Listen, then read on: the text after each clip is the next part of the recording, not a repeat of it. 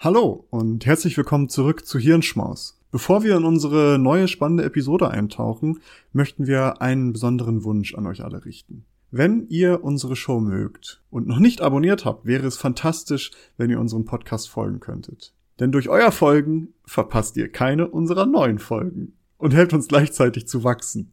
Es dauert nur einen Moment, aber bedeutet uns eine ganze Menge. Noch schöner wäre es natürlich, wenn ihr auch noch eine Bewertung dalassen würdet. Vielen lieben Dank im Voraus für eure Unterstützung und dafür, dass ihr Teil unserer wachsenden Community seid. Jetzt aber rein in die Episode. Wir hoffen, dass sie euch gefällt. Nils, diese Woche haben wir ein Thema, das vielleicht sehr vielen Menschen sehr nahe gehen dürfte oder vielleicht auch nicht, man weiß es nicht. Aber ich möchte mal mit einer Frage starten und zwar, was denkst du, wie häufig wurde der FC Bayern München in den letzten zehn Jahren Meister der deutschen Bundesliga? Zehnmal. Korrekt. ich bin ja auch FC Bayern München Ultra. Darum dachte ich mir schon, dass äh, du das 1a beantworten wirst. Ja, klar. Also von, von 2012 an bis äh, 2022 jede, jedes Jahr wieder gewonnen. Also Aber du bist auch immer in der, in der Südtribüne bist du am Start, ne? Ja, ja, klar. Ist das da, Südtribüne? Ich habe keine Ahnung, ehrlich gesagt. Aber in den 59 Jahren, in denen die Bundesliga offiziell besteht, wurde der FC Bayern insgesamt sogar 32 Mal Meister. Also von 59 Jahren 32 Mal wurde Bayern da Meister. Ähm, doch was wir dann halt in diesen letzten zehn Jahren oder das zehn Mal in zehn Jahren, wie sich das dann schon andeutet, hat sich diese Gewinnrate der Bayern in den letzten Jahren deutlich erhöht einer der Gründe, warum ich vor einiger Zeit eigentlich aufgehört habe, so Fußball zu gucken, weil es mir irgendwie sehr langweilig wurde, häufig. Dass ich dachte, naja, hm, keine Ahnung. Es war schon irgendwie klar, was passieren würde. Und da habe ich mir doch jetzt doch tatsächlich mal gedacht und habe gefragt, stimmt das denn? Ist Fußball langweilig? Und äh, ich habe mich dem jetzt gewidmet und habe geschaut, was gibt es denn dazu? Und in meiner Recherche bin ich auf eine sehr, sehr spannende Studie gestoßen, die ich gerne einmal in diesem Lunchbreak hier besprechen möchte. Die Studie ist aus dem letzten Jahr Dezember und die hat ein Computermodell erstellt, welches die Ergebnisse, also Gewinn und Niederlage, unentschieden wurde erstmal außen vor gelassen. Es war wirklich nur Gewinnen und, oder Verlieren. Und dieses Modell hat eben die Ergebnisse von Fußballspielen vorhersagen sollen. Also das war das Ziel mit diesem Modell. Und dafür wurde das Modell mit insgesamt 88.000 gespielten Matchups aus 26 Jahren und aus elf großen europäischen Fußballligen gefüttert. Darunter war dann natürlich auch die deutsche Liga, die italienische Liga, die englische Liga, niederländische Liga und so weiter. Also sehr, sehr viele Daten. Und mit diesen historischen Daten über die Performance der jeweiligen Teams aus den zurückgelegenen Spielen sollte dann geschaut werden, ob eine Voraussage mit ausreichender Wahrscheinlichkeit getätigt werden kann, also dass die richtig ist. Das Modell war dabei gewollt sehr simpel gehalten und weniger komplex als beispielsweise vergleichbare Modelle von Wettbüros, denn bei diesen Wettbüros, die haben noch ja sehr, sehr viel mehr Daten. Also die haben zum Beispiel auch Daten zu den Spielern, irgendwie zu den Topscorern, die wissen dann Roman Lewandowski an dem Mittwoch, wenn er an einem, ja, oder keine Ahnung, wenn er an einem Samstag, äh, dem ersten Samstag im Monat ist er aber besonders stark oder was auch immer. und die haben dann noch ganz, ganz viele mehr Daten, die wirklich hatten nur Gewinn oder Niederlage. Das Ergebnis haben, das haben sie dann auch gesagt, weil sie es sehr sehr basic halten, haben sie auch extra in der Studie schreiben, so das Ergebnis wird wahrscheinlich weniger akkurat sein als ein vergleichbares Modell, was viel mehr Daten hätte und weniger und auch viel mehr Power entsprechend hätte. Nichtsdestotrotz haben die dieses Modell erstellt und haben es laufen lassen und dabei konnte das Modell in der Studie die Ergebnisse durchschnittlich in oder beziehungsweise in 75 Prozent der Fällen vorhersagen. Interessant dabei ist allerdings, dass die Studie herausfand, dass sich das über die Jahre hinweg immer einfacher wurde. Also dass die Ergebnisvorhersage wird scheinbar immer, immer einfacher, das korrekt vorherzusagen. Wenn wir zum Beispiel in der Bundesliga 1993 gucken, da gelang eine richtige Vorhersage nur in 60 Prozent der Fällen. 2019 waren es dann schon 80 Prozent der Fälle. 80 Prozent ist schon mal wo, ist schon nicht verkehrt. Und das hat natürlich die Autoren auch ein bisschen stutzig gemacht und diese haben dann auch nach Gründen für diese Entwicklung gesucht. Und dafür haben sie den Fußball-Liga Gini-Koeffizient berechnet. Was ist der Gini-Koeffizient? Alle, die irgendwie mal mit Wirtschaftswissenschaften was zu tun hatten, werden das vielleicht kennen. Das ist so ein Wert, den man berechnen kann, um Einkommens- und Wohlstandsungleichheit zu berechnen, was man häufig für Länder dann macht oder für äh, Nationen. Sprich, mit, der, mit dem Ergebnis dieser Berechnung des Fußball-Liga Gini-Koeffizientens konnte untersucht werden, ob es eine Ungleichheit zwischen diesen Teams gibt bezüglich der Punkteverteilung. Und sie stellten fest, dass die Schere zwischen Arm und Reich, sage ich mal, in den letzten 26 Jahren größer geworden ist. In den großen Ligen stieg der Gini-Koeffizient um 70 Prozent. Also starke Teams wurden immer erfolgreicher, während schwache Teams immer unerfolgreicher wurden. Und laut Autoren könnte oder würde sich dies dadurch erklären, dass starke Teams mehr Geld verdienen würden, was zu mehr Kaufkraft führen würde, womit das Team noch besser wird, da es am Spielermarkt eben ordentlich zuschlagen kann.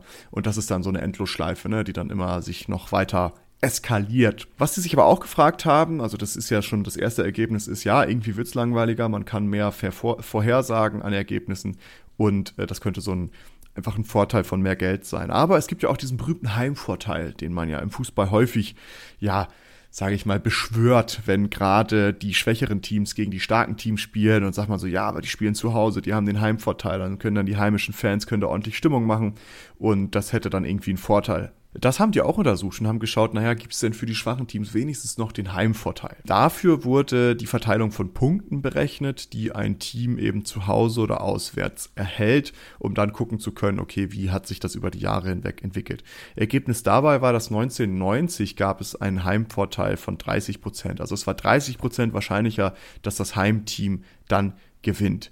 Dieser Vorteil schrumpft aber leider schon seit langer Zeit. In der letzten Saison, also 2020 war das dann, während der Studie, ähm, war der Heimvorteil nur noch 15 Prozent, also mal halbiert. Was äh, dann auch bedeutet, dass auch für schwächere Teams auch ein Heimvorteil nur noch immer seltener ähm, für einen Sieg sorgen könnte. Und starke Teams gewinnen eigentlich immer häufiger, egal wo sie spielen. Grund dafür könnte wiederum sein, dass ein Auswärtsspiel nicht mehr mit so viel Aufwand verbunden ist wie früher, was für starke Teams ebenso dann ein Vorteil ist. Natürlich auch für schwache Teams, aber trotzdem für starke Teams dann auch. Das heißt, sie müssen weniger reisen, ähm, haben schnellere Reisen und äh, haben auch komfortablere Reisemöglichkeiten, als es vielleicht vor 20, 30, 40 Jahren war. Limitation in dieser Studie äh, muss man sagen, es ist halt, Fußball wird weltweit gespielt. Die Studie schaut sich aber nur elf europäische Ligen an. Es ist auch nur Männerfußball und die Daten gingen halt nur bis 1993 zurück. Ich hatte am Anfang schon mal gesagt, die Bundesliga alleine besteht schon seit 59 Jahren. Äh, da ist dann 1993 weniger. Aber nichtsdestotrotz ist es eine riesen Datenmenge aus 26 Jahren und elf europäischen Ligen. Und ich würde mal auch behaupten, dass so die europäischen Ligen die beliebtesten sind weltweit und dass die auch, glaube ich, eine gute, ja, ein, gute, äh, ein guter Use Case sind, um so zu zeigen, wie, wie entwickelt sich das, weil da, glaube ich, auch das meiste Geld verdient wird. Als Fazit kann man festhalten, ja, ist Fußball irgendwie langweiliger worden oder ist Fußball langweilig, wird Fußball langweilig und man kann sagen, zumindest für diesen Use Case Europa. Über die letzten, letzten 26 Jahre hat sich Fußball dramatisch dahingehend verändert, dass eine korrekte Vorhersage von Spielergebnissen immer wahrscheinlicher wird, also immer einfacher wird und starke Teams immer stärker und schwache Teams immer schwächer wurden. Und dass der Heimvorteil Jahr für Jahr zu sinken scheint. Das heißt, ich hatte damals schon irgendwie, vielleicht mit meinem Gefühl, in einer gewissen Art und Weise habe ich etwas gefühlt, was vielleicht tatsächlich da ist. Und man fragt sich ja, was kann man denn dagegen tun? gegen diese Ungleichheit im Fußballsport. Und äh, da finde ich ganz interessant, sich bei dem amerikanischen Namensvetter zu bedienen. und äh, dem, dem American Football, äh, denn auch das ist natürlich ein sehr hoch kommerzialisierter Sport, also auch da gibt es sehr, sehr viel Geld, die Spieler verdienen Kleines Kohle bisschen, ne? bis zum geht nicht mehr, allerdings haben die so Reglementarien implementiert, die so ein bisschen als Begrenzung dienen, dass halt nicht ein Team einfach durchstarten kann. Also es gibt zum Beispiel Salary Caps, das heißt, jedes Team hat einen bestimmten Deckel, den er ausgeben darf in der Season, also wie viel Kohle man für neue Spieler ausgeben darf. Und dieser Deckel richtet sich so ein bisschen danach, was für äh, Ergebnisse man erzielt hat. Es gibt ähm, Runden, Runden, also so Draft-Runden, wo dann Spieler gehen im Grunde auf den Spielermarkt und da gibt es dann verschiedene Runden, wo Teams zuschlagen können und je nachdem, wie du abgeschlossen hast in der Saison davor, hast du eine bestimmte Position in diesen Runden. Das heißt, du bist vielleicht früher dran oder später dran, je nachdem. Und dadurch schafft es American Football eigentlich sehr gut, dass es nicht so ein, zwei Teams gibt, die immer da sind. Also klar gibt es auch Teams, die sehr stark sind da, weil die halt einfach gute Trainer haben und gutes Geld und was weiß ich. Aber es ist doch sehr ausgewogen häufig, dass man halt plötzlich merkt, so, ah, okay, ein Team, was vor zwei Jahren noch totale Grütze war, ist plötzlich super heftig und ein Team, was total heftig war, ist plötzlich super Grütze. Ähm, und das, vielleicht kann man sich da so ein bisschen dran orientieren im deutschen oder auch im europäischen oder generell im Profifußball. Denn da gibt es diese Regelungen nicht. Und wie wir haben am Anfang über den Elefanten im Raum gesprochen, Bayern, da ist es ja halt tatsächlich so, die haben Kohle en masse, kaufen sich halt auch immer international sehr, sehr gute Spieler, äh, können auch international, würde ich mal sagen, ist es einer der Top 10 Teams, Top 5 Teams, äh, spielen ja irgendwie mit Real und Barcelona und sowas in so einer Liga. Ich weiß nicht, wie es momentan ist, wie ihr schon vielleicht raushören könnt. Ich gucke nicht wirklich viel Fußball. ähm, ich weiß nicht, wie so die momentane Lage ist, aber ähm, ich denke mal, es wird immer noch das Gleiche sein, dass die einfach viel Kohle haben, sich viel Spieler kaufen können. Und das kann halt so ein Kräuter führt, kann das vielleicht nicht, ähm, oder so ein Hamburger SV, für den wird es auch nicht so einfach sein. Und dadurch zementiert sich das ja, dass sich das halt immer wiederholt, dass Bayern einfach besser wird. Und man muss ja auch dazu sagen, der Punkt ist, wenn wir uns angucken, was gerade so in Großbritannien zum Beispiel los ist, da ist es ja nicht nur ähm, irgendwie die gewinnen und haben deswegen mehr Kohle, sondern da sind ja eben irgendwelche internationalen InvestorInnen, die unfassbar viel Geld haben. Ich meine, Anfang des Jahres haben wir gesehen, dass Manchester war es, glaube ich, United, also Traditionsverein schlechthin. Und der Besitzer konnte sein Land, Russland, nicht mehr verlassen, weil ja Krieg war und konnte seinen Verein so gesehen auch nicht mehr irgendwie besitzen, betreuen, wie auch immer. Da sieht man aber, dass da andere, sag ich mal, Kapitalgeber noch dahinter stecken, die auch nochmal irgendwie das als Investment sehen und wie viel Geld damit dann gemacht wird. Ich meine, dass der Fußball irgendwie, ich glaube, El Hotzo hatte da so ein lustiges äh, ja so ein lustiges Bild zu oder einen Spruch zu gepostet. Ist schon beeindruckend, dass die FIFA als, äh, es geschafft hat, zum korruptesten und ja, kriminellsten Verein oder Vereinigungen, mafiöse Strukturen irgendwie so aufzubauen, ähm, es geschafft hat, das zu werden, wobei sie doch nur Fußballspiele organisieren sollen. Also wenn man sich mal überlegt, wie viel Geld und wie viel Korruption und so weiter dahinter steckt und wie wenig das dementsprechend auch reglementiert wird, das ist schon irgendwie krass. Und ich stimme dir dazu. Also ich glaube, gerade so zweite Liga ist wahrscheinlich spannender als die erste, weil eben tatsächlich dort vielleicht, ja, ich weiß es nicht, aber da wahrscheinlich weniger Investmentkapital äh, drin liegt, als vielleicht in so einer ersten Bundesliga, wo es dann vielleicht noch Dortmund gibt, die mit denen irgendwie mithalten können, aber glaube ich auch nicht jedes Jahr. Und alle anderen irgendwie in einer, irgendwie deplatziert in einer anderen Kategorie spielen. Ja, es gibt so irgendwie alle paar Jahre mal sowas, wo dann plötzlich so ein kleineres Team irgendwie ein bisschen durchstartet. Also wir haben ja jetzt so Frank Frankfurt zum Beispiel ist ja, glaube ich, gerade so ein Prodigy-Wunder-Fußballverein, der irgendwie so aus dem Nichts dann plötzlich auch auf Europa-Liga spielt oder auf, auf Europa-Niveau. Aber und auch in Deutschland sieht man das ja, ne, dass so immer mehr Vereine irgendwie, also Red Bull Leipzig gibt es ja, wo halt einfach ein Konzern äh, nicht Red Bull hier, vorsichtig. Nicht, dass du jetzt hier Ärger uns machst. Äh, ein Energiegetränk Leipzig. Nein, äh, Rasenballsport oder so ähnlich. äh, Rasenballsport Leipzig heißen die. Ja, genau, richtig. Nein, wirklich. Ja, ja, darum sage ich ja, richtig. Äh, das Logo ist auch nur, sind einfach nur so zwei Stiere irgendwie, weil Leipzig. Ja, du halt darfst in Deutschland deinen Verein nicht nach einer Marke benennen. Ja. Und es gibt ja auch Hoffenheim, wo ja auch irgendwie so ein Geldgeber hintersteckt. Äh, aber ja, also mir ging es auch gar nicht darum, so um so dieses komplette ähm, Geldsystem, wer steckt wohinter, sondern es geht mir einfach nur um den Sport.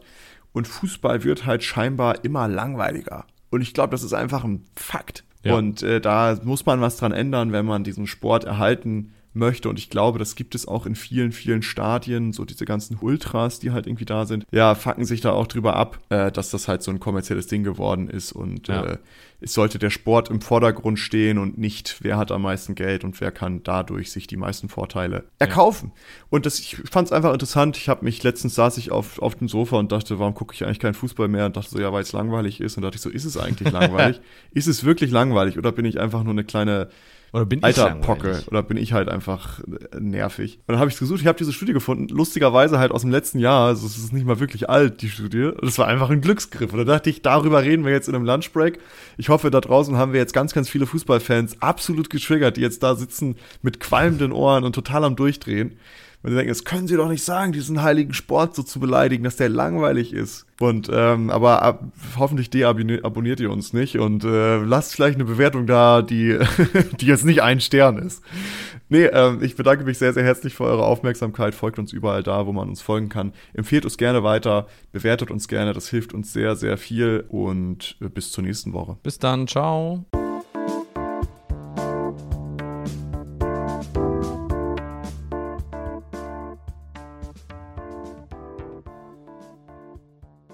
Danke, dass ihr diese Episode komplett gehört habt. Solltet ihr uns hier noch nicht folgen, würden wir uns sehr freuen, wenn ihr unseren Podcast abonniert und bewertet. Wir stecken viel Arbeit in dieses Projekt und freuen uns über jedes Feedback. Folgt uns gerne auch auf Instagram und oder Twitter, wenn ihr absolut nichts mehr verpassen wollt. Links dazu findet ihr in der Episodenbeschreibung. Danke für den Support, hoffentlich bis zum nächsten Mal.